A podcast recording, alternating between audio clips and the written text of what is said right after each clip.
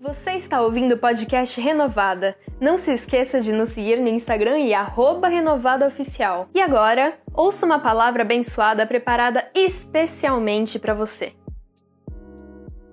Amém, glória a Deus, boa noite a todos, a paz do Senhor. Amém. É uma honra estarmos aqui, né, para continuar aprendendo mais do Senhor. E domingo realmente foi uma bênção, né, o louvor, o momento de louvor, adoração, ali toda a condução, podemos celebrar, podemos ali nos, nos derramar mesmo, né, teve um momento que foi lá, muitas pessoas da igreja foram lá para frente, a gente ficou ali, né, naquela liberdade, então foi foi bem, tá? tinha, tinha criança, adulto, terceira idade, tinha tudo lá. Verdade. É uma bênção mesmo, glória a Deus. E é uma honra estar aqui, então, para poder continuar compartilhando né, sobre esse tema. Agradeço ao apóstolo Joel, agradeço ao pastor Fi também, que também me, me encorajaram, que me abençoaram. E eu gostaria aqui de compartilhar né, o que o Senhor direcionou aqui para esta noite, foi para falarmos sobre adoração como uma arma de guerra. Né? Então, algo que não só os líderes, né, não só os pastores, não só os líderes, mas todos os cristãos precisam saber e entender é que as nossas armas elas não são carnais. Se nós estamos falando de um reino que é espiritual, que é o reino de Deus, né? Se nós cremos num Deus que é espírito, se nós adoramos a um Deus que é espírito, como Jesus falou, se as forças malignas contra as quais nós lutamos se elas são espirituais, então as nossas armas também precisam ser espirituais.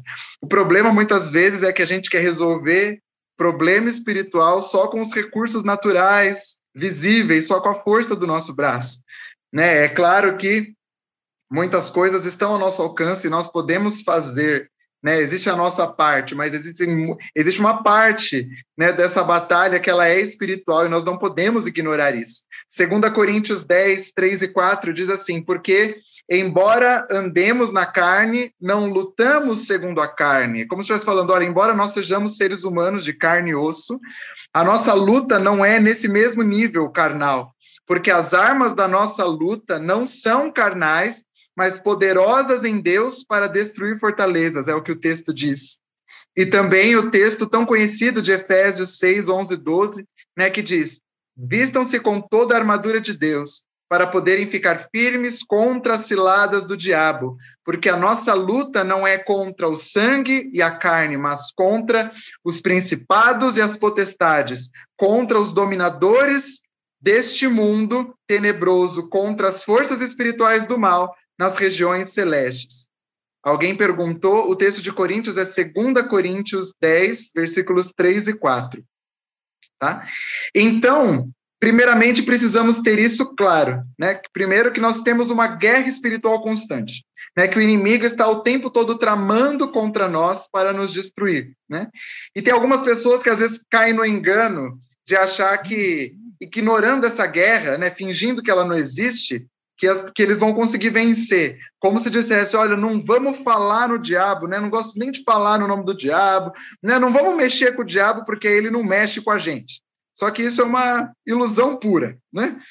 Então, já que nós precisamos lutar, e essa luta não é com espadas, granadas, metralhadoras, né? Então, com quais armas nós vamos fazer isso? Poderíamos falar aqui de várias armas espirituais, como o apóstolo Joel às vezes gosta de dizer, né, isso daria um congresso inteiro, uma conferência sobre isso, sobre as armas espirituais, mas hoje o foco deste compartilhar, né, e da cela vai ser sobre a arma da adoração. Para algumas pessoas isso pode soar um pouco estranho, né? Quando falamos de batalha espiritual, talvez alguns só consigam enxergar, né, aqueles intercessores fervorosos, orando e repreendendo tudo. Senhor, nós amarramos os demônios em nome de Jesus, quebramos as correntes, principados, potestades, tal, aquela oração de guerra, assim. Né? E isso é válido, é bênção, mas nós precisamos entender na própria palavra de Deus que diversas vezes Deus nos ensina a adorá-lo, deixando que ele guerreie por nós. Né? Salmos 18, 13 diz assim: Invoca o Senhor, 18, 3, aliás, invoca o Senhor digno de ser louvado, e serei salvo dos meus inimigos. E eu não estou só falando de louvores específicos de guerra, que hoje em dia eles estão até em extinção. Né? Os, os convertidos mais novos talvez não conheçam, mas os mais antigos vão lembrar né, que a gente sempre tinha uns louvores de guerra, né? Tinha uns levanta-te, levanta-te, espírito de temor, fora!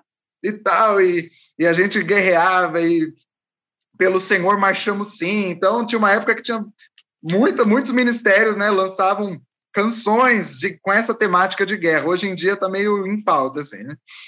Mas quando nós falamos de adoração como arma de guerra, nós não estamos falando só desse tipo de adoração, né, que traz uma guerra explícita. Estamos falando de adoração mesmo, de declarar quem Deus é, né? E nós vamos ver um exemplo na Bíblia de um episódio que ocorreu com aqui, e eu quero pedir para vocês abrirem a palavra lá no livro de Segunda Crônicas, capítulo 20.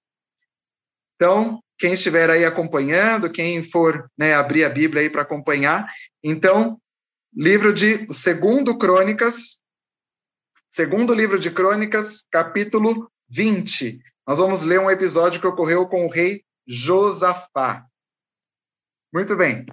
Então diz assim: Depois disto, os filhos de Moabe e os filhos de Amon, com algum dos meunitas, vieram para fazer guerra contra Josafá. Então vieram alguns que avisaram Josafá, dizendo: Uma grande multidão está vindo contra Judá, do outro lado do Mar Morto da Síria. Eis que eles já estão em Azazon Tamar, que é em Gede. Então Josafá teve medo e decidiu buscar o Senhor, e proclamou um jejum em todo Judá.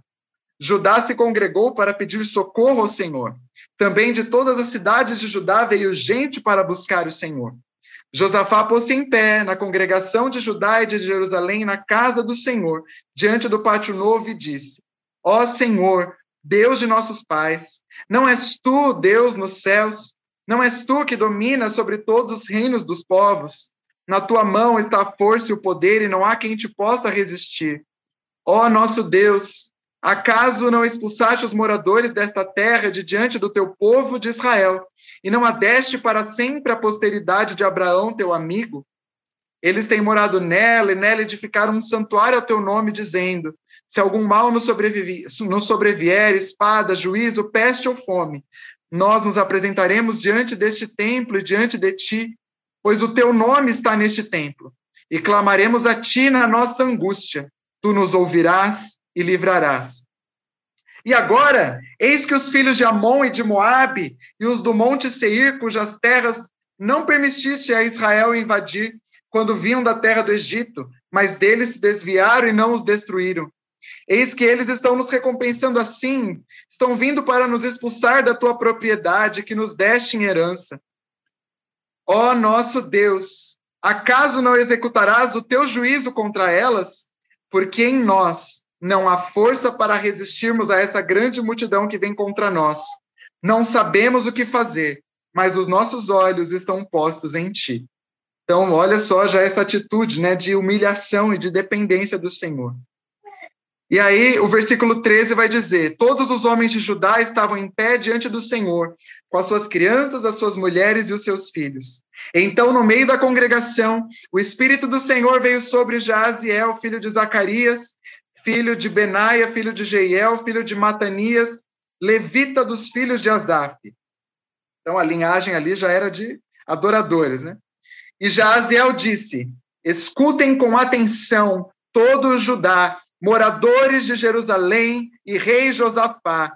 Assim diz o Senhor: não tenham medo, nem se assustem por causa desta grande multidão, pois esta batalha não é de vocês, mas de Deus. Amanhã vocês irão ao encontro deles. Eis que eles virão pela ladeira de Ziz, e vocês os encontrarão no fim do vale, em frente do deserto de Jeruel. Neste encontro vocês não precisarão lutar. Tomem posição, fiquem parados e vejam a salvação que o Senhor lhes dará. Ó Judá e Jerusalém, não tenham medo nem se assustem. Amanhã saiam ao encontro deles, porque o Senhor está com vocês. Então Josafá se prostrou com o rosto em terra, e todo Judá e os moradores de Jerusalém também se prostraram diante do Senhor e o adoraram. Os levitas dos filhos do Coatitas e dos Coraitas se levantaram para louvar o Senhor Deus de Israel em voz bem alta.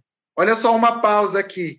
Eles já estavam adorando, os inimigos ainda estavam vivos, os inimigos estavam vindo, a guerra ainda estava declarada, mas eles já estavam adorando, prostrado rosto em terra.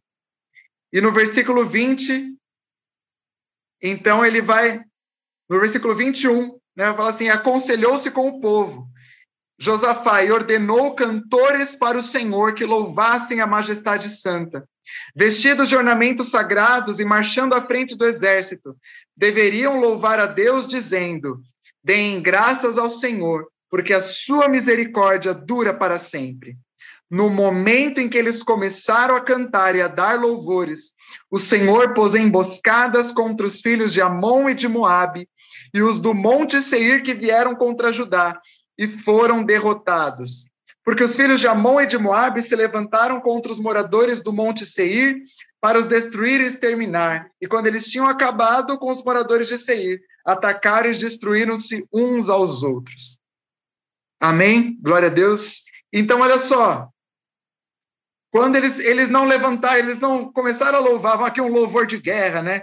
Vamos louvar que o diabo está destruído. Não. O que eles, os levitas que foram à frente do exército, eles foram louvar a majestade santa, foram louvar a Deus na beleza da sua santidade, e eles deveriam louvar a direção dada, né? O que é o louvor que eles foram entregar foi: deem graças ao Senhor, porque a sua misericórdia dura para sempre.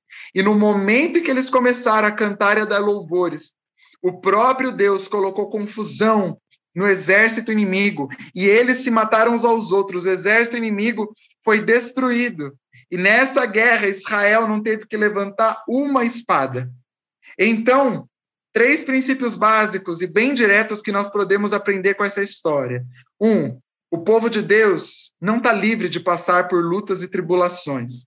Dois, a atitude de Josafá foi se humilhar e buscar auxílio do Senhor. E aqui, três, é o terceiro ponto, que é o foco da mensagem. Eles adoraram antes, durante e depois da batalha. Né? A oração ali, na, naquela oração de humilhação de Josafá, quando ele foi buscar ajuda do Senhor, aquilo ali já foi uma atitude de adoração. A oração dele já foi declarando, reconhecendo quem Deus é, que Deus é grande, que Deus é poderoso. E depois veio a palavra profética por meio de Jaziel. Então eles adoraram, louvaram em alta voz, mesmo que o inimigo ainda estivesse vivo. Eles já estavam ali adorando ao Senhor. Durante a guerra, eles então se colocaram a adorar, e quando começaram a cantar, foi que o Senhor confundiu os inimigos. E aí, depois que os inimigos já estavam todos mortos, eles foram recolher os despojos da batalha. Quando eles terminaram de recolher os despojos, diz lá o texto, você pode continuar lendo depois o capítulo 20. Eles recolheram os despojos e adoraram. Então eles foram voltar para Jerusalém. E aí eles não foram para casa simplesmente desfrutar dos despojos que eles recolheram.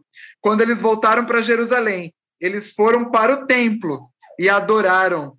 Diz a palavra que eles foram para o templo e com alegria, falou assim que eles entraram em Jerusalém ao som de liras, de harpas, de trombetas e foram para a casa do Senhor, eles foram para o templo, porque eles não se esqueceram de quem havia dado a vitória para eles. Eles foram ao templo para adorar, para agradecer.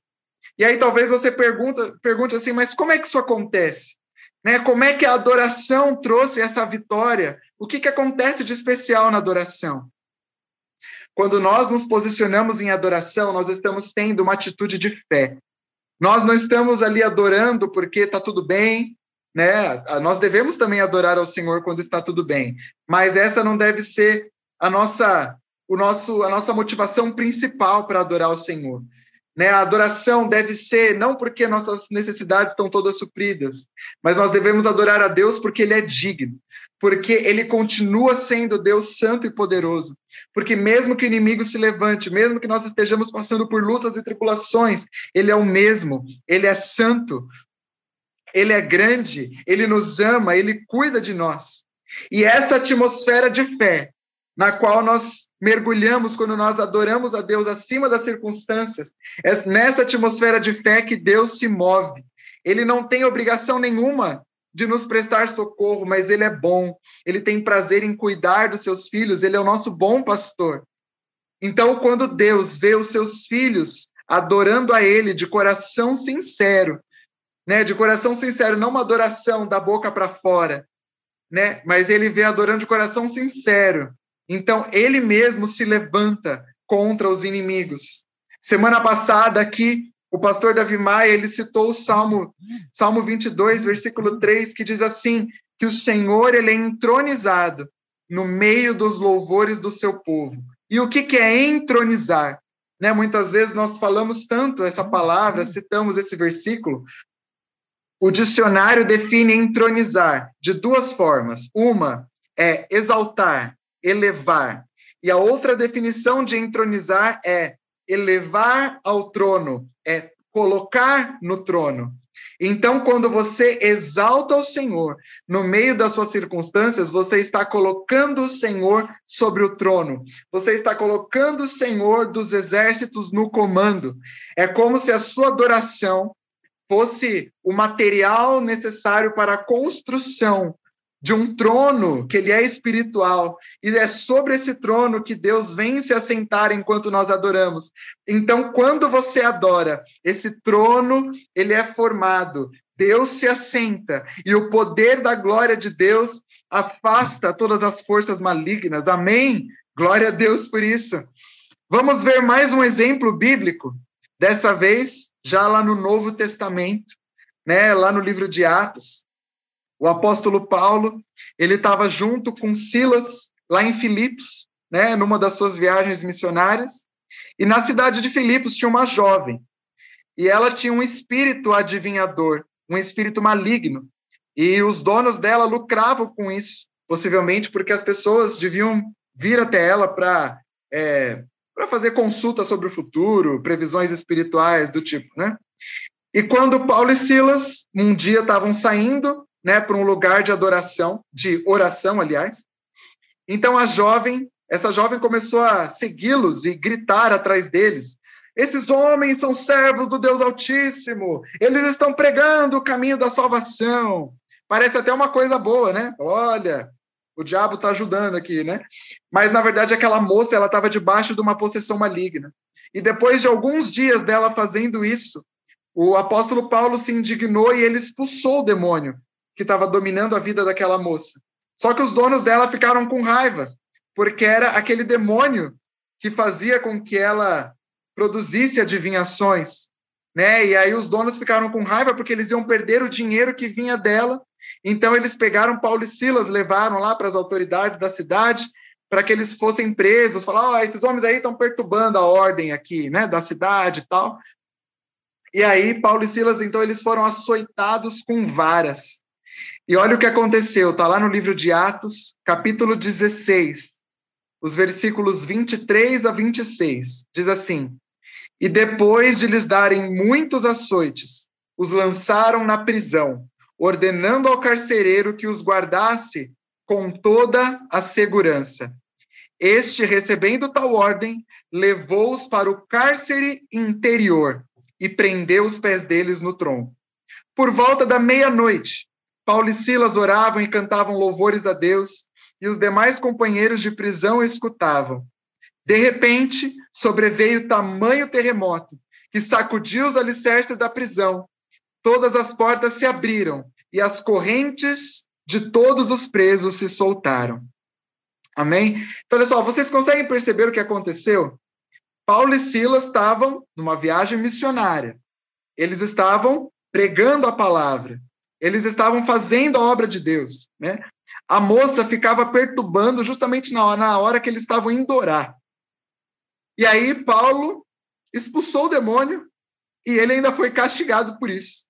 Muitos de nós, talvez, na mesma situação, muitos de nós ficariam indignados com Deus, falando: Senhor, Senhor, eu estou aqui, estou longe da minha casa, estou aqui via viajando para te servir, estou fazendo a obra, estou orando, e é isso que eu recebo.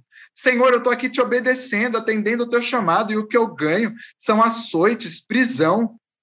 Na verdade, por muito menos a gente já costuma murmurar, né? Quem dirá se a gente estivesse na mesma situação deles? E olha só, eu não sei se você percebeu, um dos versículos fala que o carcereiro que recebeu a ordem de guardá-los como se fosse na segurança máxima, falou que os levou para o cárcere interior.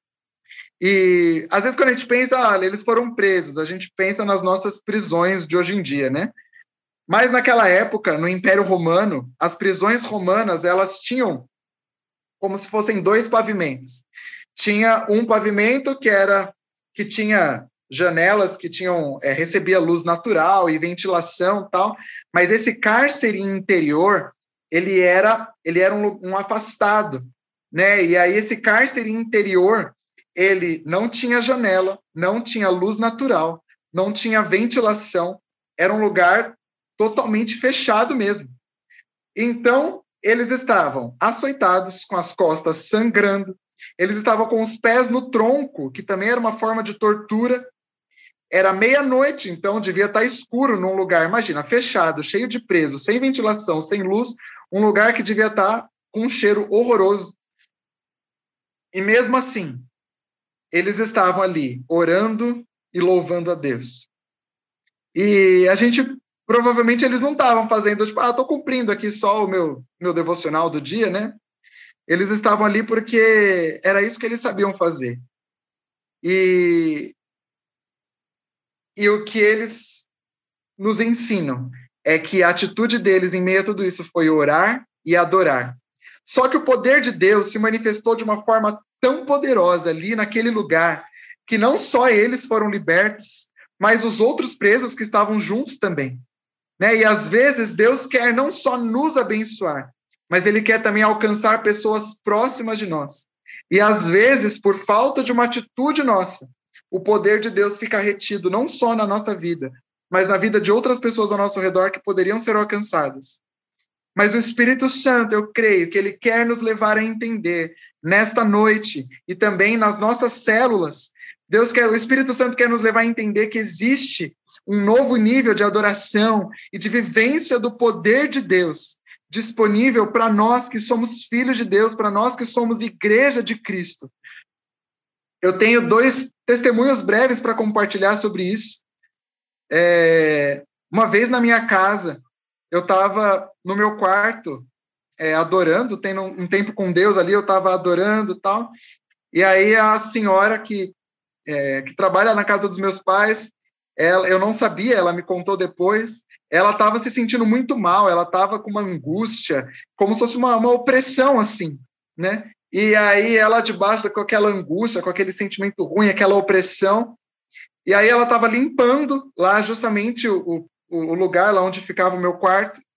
E aí ela, a hora que ela passou pelo meu quarto, em frente ao meu quarto, ao ouvir ali a adoração, tudo, ela disse que ela que aquilo alguma coisa veio sobre ela assim, e ela começou a chorar e aquela opressão, aquela angústia, tudo aquilo passou.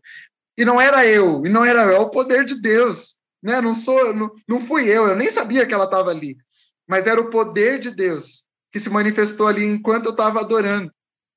E depois eu também não sabia. Um dia eu estava adorando e orando é, num outro lugar no, da casa, lá no escritório, e a janela do escritório dá justamente pro, pro lado na casa vizinha, onde fica ali os, as dependências de empregada, né? O quarto, o banheiro de empregada da casa da vizinha. E aí depois a empregada da vizinha contou para a senhora que trabalha na casa dos meus pais, falou: "Olha, eu estava lá, eu estava tomando banho. Eu não sei se ela era, eu não me lembro, tá? Talvez, eu não sei se ela era desviada, não me lembro, mas ela falou que ela estava tomando banho e ela começou a escutar. Eu estava adorando ali e tal.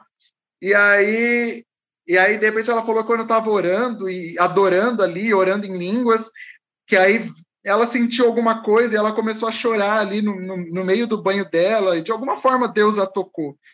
Então, isso são dois pequenos assim testemunhos de algo que aconteceu comigo que eu nem estava esperando. Eu nem sabia, eu só soube depois. Então, muitas vezes a gente acha que a gente, né, a gente enxerga que a adoração tem a ver só com a gente. Mas na verdade, Deus ele está agindo de formas que a gente não pode nem imaginar. Então, é, entenda, né? Nós precisamos entender que o momento do louvor no culto, o momento do louvor na célula, ele não é para levar algum tipo de entretenimento, não é só porque tipo, ah, louvor é gostoso, não é para enrolar, né, enquanto as pessoas que estão atrasadas estão chegando, não é nada disso, né? Muitas vezes, é, muitas vezes a gente fala, né, que o louvor prepara o coração para a palavra, e apesar disso ser verdade, não é só isso, né? Há muito mais que nós podemos conhecer do Senhor e viver milagres do Senhor no meio da adoração. Então, o desafio que nós temos hoje é estabelecer um trono de louvor e adoração ao Senhor em todos os lugares, mas em especial no lugar de batalha, no lugar de luta. Assim como os levitas de Josafá ali adoraram no campo de batalha, assim como Paulo e Silas adoraram lá dentro da prisão. Se a luta, a luta é na sua casa, então estabeleça um trono de louvor e adoração na sua casa. A luta é no seu trabalho, então estabeleça um trono de louvor lá. É claro, né? A gente não pode escandalizar as pessoas, dar mau testemunho, você não vai sair gritando e botar um rádio alto no meio do trabalho e atrapalhar seus colegas, seu chefe, não é isso. Mas ache um canto no seu trabalho, chegue mais cedo, ou vá num canto do seu trabalho e vá adorar o Senhor. Né? Fala, Senhor, eu declaro que o Senhor reina nesse lugar. Eu declaro que o teu trono está sendo estabelecido nesse lugar. Né? E você não precisa nem colocar uma música, você pode ali adorar o Senhor com as suas próprias palavras. E também não é simplesmente deixar um louvor tocando e fazendo outras coisas, né? É você adorar mesmo, é você estar lá e participar ativamente dessa adoração. Né? Você está com problemas na sua célula, então estabeleça um trono de louvor lá. De repente, né, quando é, se você estiver com uma célula presencial, ou quando as nossas células voltarem para o presencial, de repente, né, ir para a casa do anfitrião uma hora antes da célula começar e fazer lá, você e o anfitrião da célula, só um tempo de adoração ali, né, já entronizando o Senhor antes das pessoas chegarem, não sei, o Senhor vai dar a estratégia certa de como você vai adorá-lo, de como você pode usar a adoração como essa arma de guerra. Amém? E, e duas perguntas que depois elas vão estar no resumo, duas perguntas que eu, que eu senti de colocar e que elas vão estar no resumo depois também, são, né, na hora da adver, das adversidades e lutas, o que mais te impede de adorar? Essa é uma pergunta. E a outra pergunta é, se você já teve alguma experiência né, de se posicionar em louvor e adoração e depois receber a vitória do Senhor. Amém? Então, é esta a palavra que, que o Senhor colocou no meu coração para compartilhar e que nós possamos, então, entrar nesse novo nível e viver coisas novas do Senhor no meio da adoração, né? Adorando porque Ele é digno sempre. Amém. Glória a Deus. Aleluia! Pastor Felipe, podia terminar orando aqui por nós, amém, filho?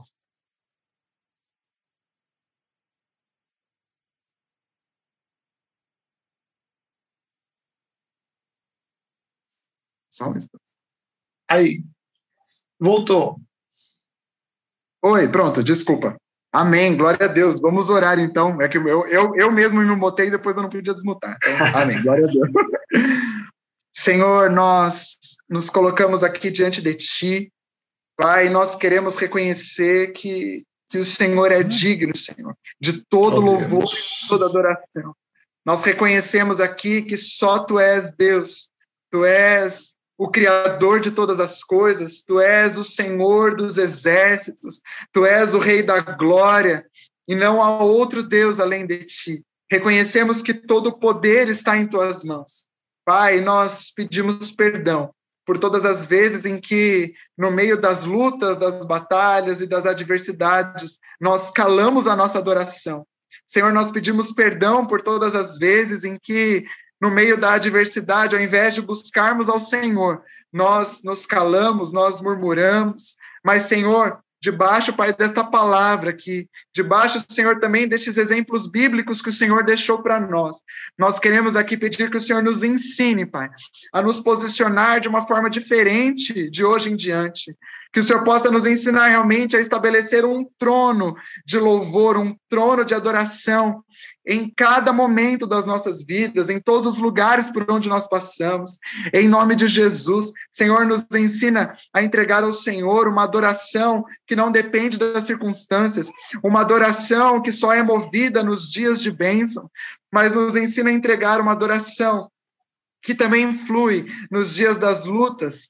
O Senhor nos ensina a adorar a Ti e crer, e crer que o Senhor é o Deus que trabalha por nós, que batalha por nós. Senhor, nós queremos viver, Pai, ou Senhor, essas experiências. Por isso, o Senhor realmente manifesta, Pai, o Teu poder em cada vida aqui, em cada igreja, em cada célula, Pai, onde esta palavra vai ser compartilhada. Senhor, que o Teu poder, o Teu poder liberado no meio da adoração, possa trazer cura curas, milagres sobrenaturais, possa trazer salvação, assim como aquele carcereiro foi salvo, Pai, naquela prisão.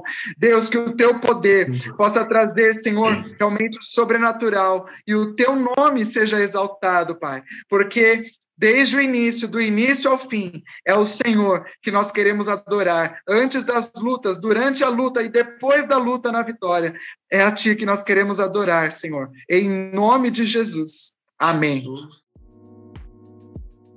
Esperamos que você tenha gostado da ministração. E agora, um segredinho. Todas as palavras que você ouve aqui estão disponíveis com vídeo no nosso canal do YouTube. Só pesquisar Igreja Metodista Renovada que você já nos encontra. Deus te abençoe e te esperamos no nosso próximo podcast.